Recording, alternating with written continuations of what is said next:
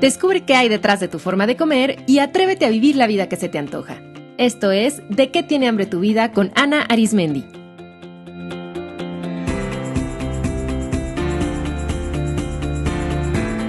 Este es el episodio número 29, Antojos premenstruales.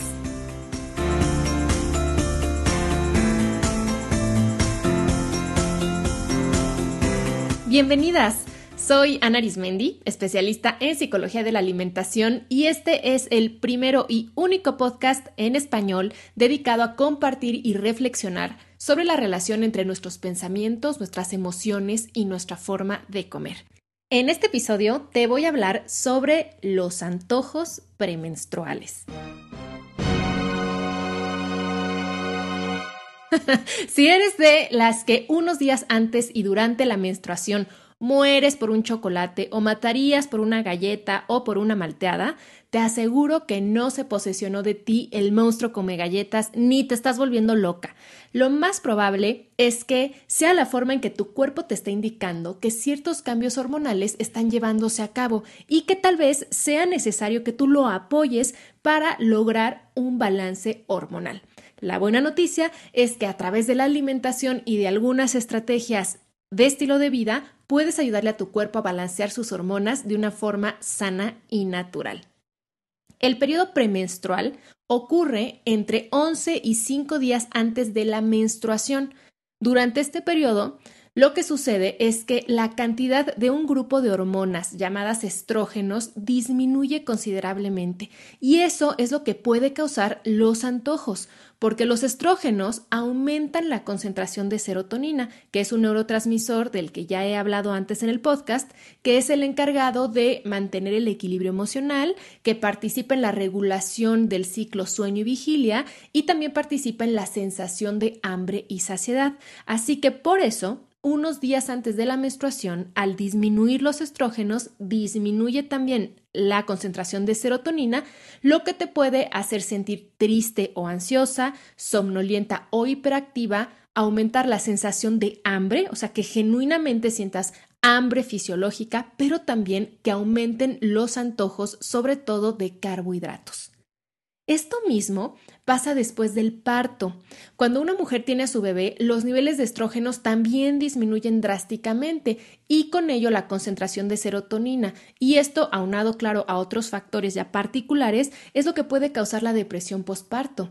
También en la menopausia los estrógenos disminuyen y por eso las mujeres en este momento de su vida enfrentan inestabilidad emocional que se puede manifestar como depresión, irritabilidad o ansiedad, insomnio o somnolencia y a veces también hiperactividad. Así que algo clave es entender cómo los estrógenos están relacionados con la serotonina y con otros componentes que ayudan a regular nuestro estado de ánimo, nuestra sensación de hambre y saciedad y también que pueden estar detrás de los antojos. No estás volviéndote loca, simplemente hay un desbalance hormonal. Ahora, un componente a partir del cual nuestro cuerpo fabrica serotonina es un aminoácido que se llama triptófano. Cuando el cerebro registra que hay una baja concentración de serotonina, envía una señal para conseguir más de esta materia prima y poder producir serotonina. Esa señal puede sentirse o traducirse como antojos por carbohidratos, sobre todo por carbohidratos de sabor dulce y chocolate. ¿Y por qué? Porque cuando se consumen carbohidratos, la insulina, que es una hormona que segrega el cuerpo para poder sintetizarlos, hace posible que el triptófano entre más fácil al cerebro y así rápidamente se convierta en serotonina para hacernos sentir emocionalmente estables nuevamente.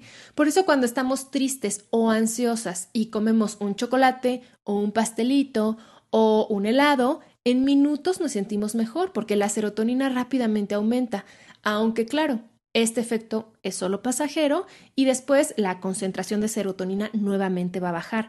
Por eso hay mucha inestabilidad emocional. Podemos sentirnos contentas y tranquilas durante un momento mientras tenemos serotonina, pero después cuando la concentración baja, ¡pum!, nos sentimos irritables, ansiosas, tristes o apáticas. En el episodio 19 profundicé sobre el antojo por chocolate, así que si tienes muchos antojos chocolatosos en este periodo, te recomiendo mucho que lo escuches.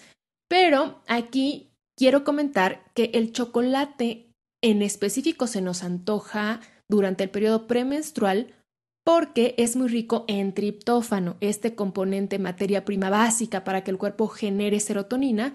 Es también alto en azúcar y ahorita vamos a ver más adelante por qué eso también es importante.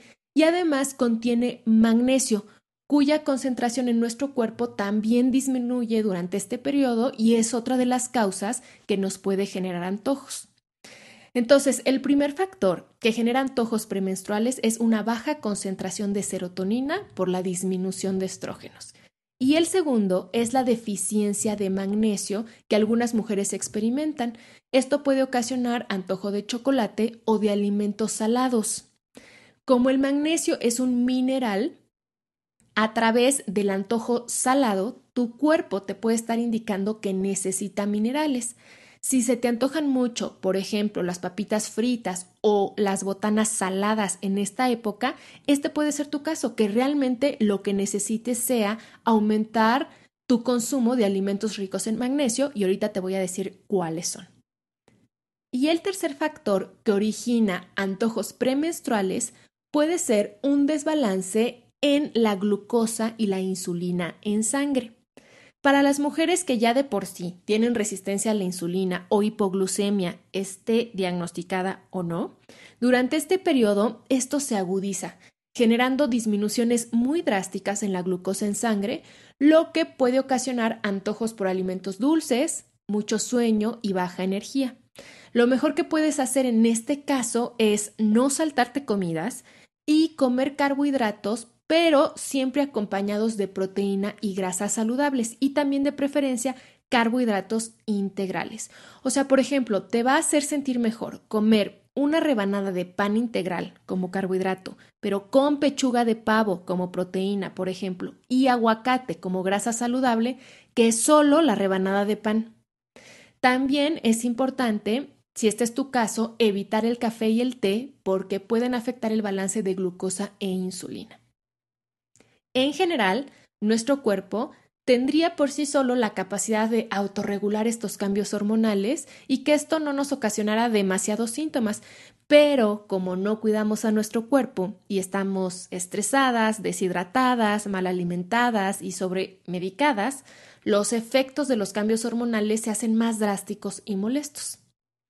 A continuación, te voy a compartir mis sugerencias para disminuir y manejar mejor los antojos durante este periodo. Si las sigues, no solo tendrás menos antojos, sino que verás que tu estado de ánimo se estabiliza, que no hay cambios tan drásticos durante este periodo y que la inflamación y las molestias también disminuyen.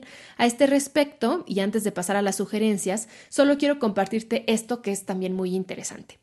Los estrógenos están íntimamente relacionados no solo con las concentraciones de serotonina, sino también con los receptores del dolor. Cuando disminuyen los estrógenos, somos mucho más sensibles al dolor y por eso en el periodo premenstrual se experimentan dolores en los senos, en la espalda, en la cadera, en las piernas y en la zona abdominal. Y también por ello no es recomendable acudir, por ejemplo, a la depilación o al dentista durante el periodo premenstrual porque vas a estar mucho más sensible al dolor. Una razón más para que lleves un muy buen registro de tu ciclo y agendes todas tus citas de tratamientos dolorosos en otro momento. Ahora sí, vamos a ver qué hacer. Para disminuir los antojos premenstruales, tener menos dolor y estar más estable emocionalmente, te recomiendo que 1. Aumentes el consumo de alimentos ricos en triptófano, como los pescados y los mariscos, el pavo, las algas, sobre todo la espirulina, y la espirulina en polvo la puedes incluir, por ejemplo, en todos tus jugos verdes en la mañana, solamente el piquito de una cucharadita, no te vas a ver a nada, o puedes tomar cápsulas de espirulina. Los huevos, las hojas verdes, sobre todo la espinaca, y el cacao. Ojo, no el chocolate, el cacao. Si quieres recomendaciones sobre cómo consumir un chocolate alto en cacao y más saludable, escucha el episodio número 19, ¿Por qué se nos antoja el chocolate? Recomendación número 2. Aumenta el consumo de alimentos ricos en magnesio, como las hojas verdes, las nueces y el pescado. También ayuda mucho tomar un complemento nutricional de magnesio antes de dormir, sobre todo si tú identificas que durante el periodo premenstrual empiezas a tener insomnio o al contrario mucha somnolencia y cambios en el estado de ánimo y que también baja tu energía, es muy probable que haya una deficiencia de magnesio. Entonces te recomiendo que aumentes el consumo de hojas verdes, nueces y pescado, pero que también te ayudes tomando un complemento nutricional de magnesio antes de dormir. 3. Te aconsejo que disminuyas el consumo de carbohidratos refinados como el azúcar, el pan blanco, el, arroz blanco y la comida procesada durante este periodo y aumenta el consumo de fibra y de proteína. Por ejemplo, te va a hacer sentir mejor desayunar un omelette con verduras y un jugo verde que unos hotcakes. 4. No te saltes comidas ni pases demasiado tiempo sin comer porque eso va a hacer que se desregule la insulina y la glucosa en sangre. Es muy importante que no pases periodos largos de ayuno y sobre todo no te saltes ni la cena ni el desayuno. 5. Hazle caso a tus antojos, pero elige sabiamente. O sea, si mueres por un chocolate, date permiso de comerlo, pero elige uno alto en cacao y sin leche. O si decides comer un pan, prefiere uno hecho con harina integral o de quinoa. O si se te antoja algo salado, prueba comer chips de espinaca o kale o unos cacahuates naturales. 6. Realízate un chequeo médico. Es importante que visites a tu ginecólogo un par de veces al año y que te realices también análisis clínicos para conocer a ciencia cierta qué está ocurriendo en tu cuerpo y que puedas hacer un plan personalizado si es que hay algún desbalance. 7 lleva un registro de tu ciclo menstrual. Ahora existen aplicaciones para los dispositivos móviles que son súper prácticas. Voy a poner algunas que yo uso y recomiendo en las notas de este episodio.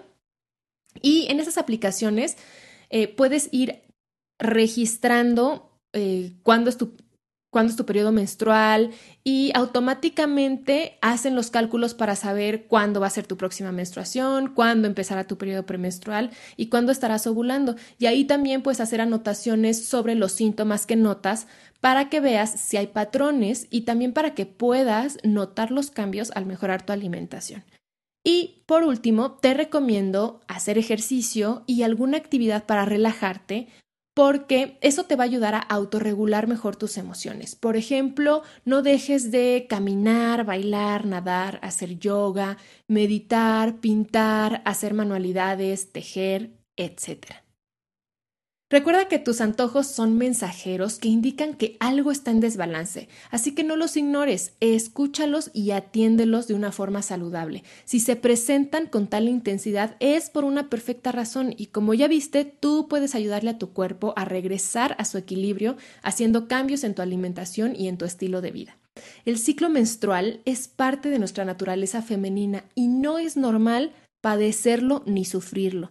Si tus molestias afectan tu calidad de vida, consulta a tu médico, conoce a tu cuerpo y reconcíliate con tu ciclo. Reconciliarte con tu ciclo menstrual es estar en paz y disfrutar tu feminidad. Me encantaría saber de ti y qué te pareció este y los otros episodios del podcast. Mándame un mensaje a info arroba de qué tiene hambre tu vida o por Twitter, Facebook o Instagram. Me interesa mucho conocer tu opinión. Y ya sabes, si te gustó este episodio, compártelo. Hagamos que esta información llegue cada vez a más mujeres para promover una relación sana, en paz y feliz con nuestro cuerpo y con la comida. Te mando un abrazo y hasta la próxima.